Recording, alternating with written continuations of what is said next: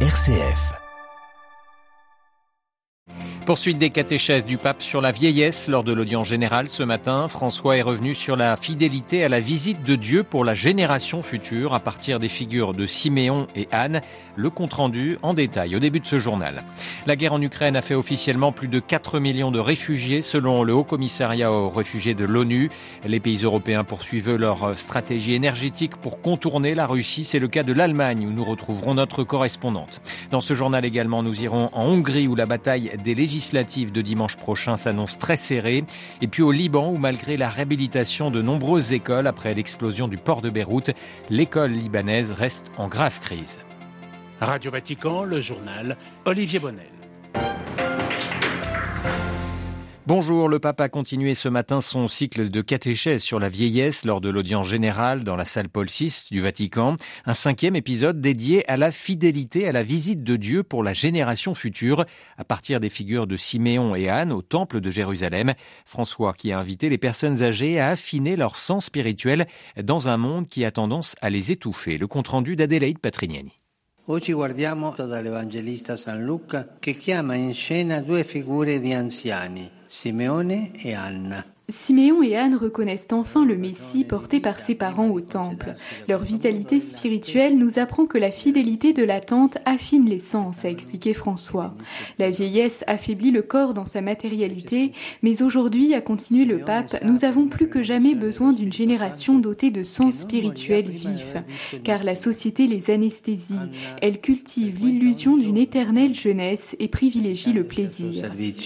Che cosa possiamo imparare da queste due figure di anziani Cette sensibilité de l'âme développe bien des attitudes. La compassion et la pitié, la honte et le remords, la fidélité et le dévouement, la tendresse et notre responsabilité envers l'autre. Si elles s'étiolent, les personnes âgées en sont les premières victimes et la fraternité peine à se concrétiser. L'évêque de Rome a toutefois salué le témoignage émouvant de tant de jeunes qui honorent pleinement cette fraternité à rebours du conformisme ambiant.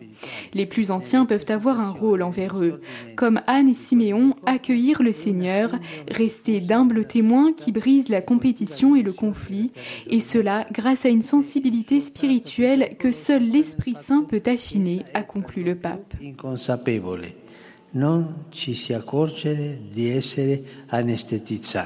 Compte rendu signé Adélaïde Patrignani. Le pape qui, à l'issue de cette audience, est revenu nouvelle fois sur la guerre en Ukraine. Nous nous remettons aussi à penser à cette monstruosité qu'est la guerre et nous renouvelons nos prières pour que cesse cette cruauté sauvage qu'est la guerre, a-t-il déclaré.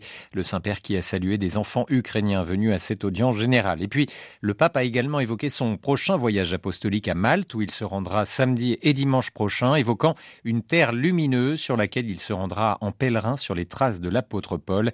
Toutes ces informations sont bien évidemment à retrouver sur vaticannews.va. La guerre en Ukraine qui a fait officiellement plus de 4 millions de réfugiés annonce ce matin le HCR. À elle seule, la Pologne a accueilli plus de 2,3 millions de personnes. Le haut commissaire aux réfugiés de l'ONU, Filippo Grandi, est en Ukraine, à Lviv, ce mercredi pour des discussions afin de coordonner l'aide aux réfugiés. Sur le terrain, malgré les pourparlers d'Istanbul qui laissaient entrevoir hier une solution diplomatique au conflit, les bombardements se poursuivent, notamment sur la ville de Tchernigiv dans le nord du pays et l'optimisme est beaucoup plus mesuré ce mercredi. Il n'y a rien de très prometteur ou de percée quelconque pour l'heure, a affirmé tout à l'heure le porte-parole du Kremlin, Dimitri Peskov. L'Allemagne, elle, a activé aujourd'hui la première étape de son plan énergétique qui consiste à s'approvisionner en gaz naturel, une étape très symbolique pour un pays hautement dépendant du gaz russe. Les de notre correspondante à Berlin, Delphine Herbolier. L'Allemagne n'en est qu'à la première phase de son plan d'urgence, un plan qui compte au total trois étapes. En l'activant ce matin, Berlin se prépare à l'éventualité d'un arrêt des livraisons de gaz russe. Les pays du G7 ont en effet rejeté l'exigence de Moscou d'être désormais payés en roubles. Demain jeudi, la Russie pourrait répliquer la perspective d'un arrêt des livraisons pourrait donc se concrétiser. À Berlin, le gouvernement a donc créé une cellule de crise au sein du ministère de l'Énergie. Une première étape d'ordre organisationnel, mais qui est très symbolique pour un pays très dépendant. La moitié du gaz importé par le pays vient de la Russie. Il sert essentiellement au chauffage des particuliers et est utilisé dans l'industrie, notamment chimique. Si jamais la situation devait vraiment devenir critique, le gouvernement pourrait limiter les livraisons. La loi prévoit qu'en cas de problème d'approvisionnement, les entreprises et industries seraient les premières à ne plus être approvisionnées. Les consommateurs seraient les derniers à se voir couper le chauffage. En attendant, le ministre de l'Énergie appelle les Allemands et les milieux économiques à baisser leur consommation. Berlin, Delphine Herbolier pour Radio Vatican. Et sur un plan énergétique, toujours la Pologne veut continuer à mettre la pression sur Moscou. Le Premier ministre polonais Mateusz Morawiecki a appelé ce matin l'Union européenne à introduire une taxe sur les importations de gaz, de pétrole et de charbon russe. Cette guerre en Ukraine provoque des tensions au sein du groupe de Visegrad. La Hongrie a annulé une réunion prévue ces mercredis et jeudi à Budapest après que les ministres polonais et tchèques de la défense se soient désistés de ce rendez-vous en raison des liens du gouvernement hongrois avec Moscou. Le gouvernement de Viktor Orban qui est tourné vers les élections législatives de dimanche prochain.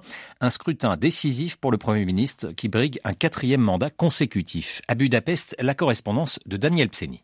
En effet, dimanche, les Hongrois renouvellent leurs 199 députés et décideront s'ils reconduisent ou pas, pour un quatrième mandat, le Premier ministre illibéral Viktor Orban au pouvoir depuis 2010.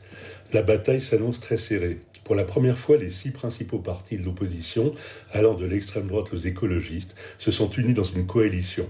À l'issue d'une primaire, c'est le néolibéral Peter Markizei, 49 ans, qui a été désigné pour la conduire. Ancien électeur déçu du Fidesz, fervent catholique, il affirme vouloir en finir avec la corruption, rétablir l'état de droit et la liberté de la presse, ainsi que l'adoption de l'euro. Mais l'invasion de l'Ukraine a fortement perturbé la campagne électorale. Viktor Orban, fidèle allié de Poutine, a dû jouer un délicat numéro d'équilibriste en votant les sanctions européennes contre la Russie, tout en rassurant le maître du Kremlin. Quel impact aura la guerre sur le scrutin? Les sondages donnent Viktor Orban gagnant d'une courte tête, mais dans le secret de l'isoloir, les Hongrois peuvent créer la surprise. Budapest, Daniel Pseni pour Radio Vatican. Climat toujours extrêmement tendu en Israël et dans les territoires palestiniens. Hier, cinq personnes ont été tuées dans un attentat terroriste commis dans la banlieue de Tel Aviv, le troisième en une semaine. Les forces de sécurité israéliennes sont en alerte. L'armée a notamment été déployée en Cisjordanie occupée et multiplié les arrestations. Les Palestiniens, eux, sont appelés à manifester cet après-midi pour dénoncer l'occupation. Au Yémen, la coalition sunnite menée par l'Arabie saoudite annonce une trêve à partir d'aujourd'hui et pendant le mois de jeûne du Ramadan. Depuis 2014, le conflit yéménite a fait près de 400 000 morts, victimes euh, directes ou indirectes euh, du conflit. Direction à présent le Liban où l'UNESCO a achevé un projet de réhabilitation de 280 établissements scolaires endommagés euh, par l'explosion du port de Beyrouth du 4 novembre, du 4 août 2020. Mais malgré cet effort, l'Organisation des Nations Unies pour l'éducation, la science et la culture affirme que l'école libanaise reste profondément en crise. À Beyrouth, Paul Ralifé. La crise sans précédent qui frappe le Liban depuis plus de deux ans, décrite par la Banque mondiale comme l'une des pires au monde depuis la moitié du XIXe siècle, impacte tous les secteurs. Celui de l'éducation n'est pas épargné. Un rapport de l'UNICEF publié fin janvier souligne que les inscriptions dans les établissements d'enseignement sont passées de 60% en 2021 à 43% pour l'année scolaire en cours. L'étude révèle que plus de 4 jeunes sur 10 ont réduit leurs dépenses d'éducation pour acheter de la nourriture de base, des médicaments et d'autres articles nécessaires. 3 sur 10 ont complètement arrêté leurs études. Devant ces chiffres inquiétants, la responsable de l'UNESCO à Beyrouth a tiré la sonnette d'alarme. Nous sommes maintenant dans une situation d'urgence. L'éducation au Liban est en crise parce que le pays traverse une crise, a déclaré lundi Maysoum Shab.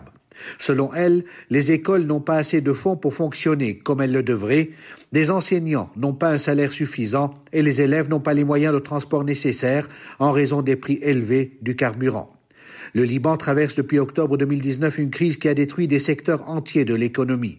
La livre a perdu plus de 90% de sa valeur face au dollar, entraînant une envolée des prix et une chute brutale du pouvoir d'achat. Paul Khalife, Beyrouth, RFI pour Radio Vatican. Avant de refermer ce journal, sachez que le pape a nommé un nouvel évêque à la tête du diocèse de Tarbes et Lourdes. Il s'agit du père Jean-Marc Micas, né en 1963, ordonné prêtre en 1991 pour le diocèse de Toulouse. Il était depuis 2013 supérieur provincial de la Compagnie des prêtres de Saint-Sulpice. Il sera ordonné évêque le 29 mai en la basilique Saint-Pidis de Lourdes et installé à la cathédrale de Tarbes le 30 mai.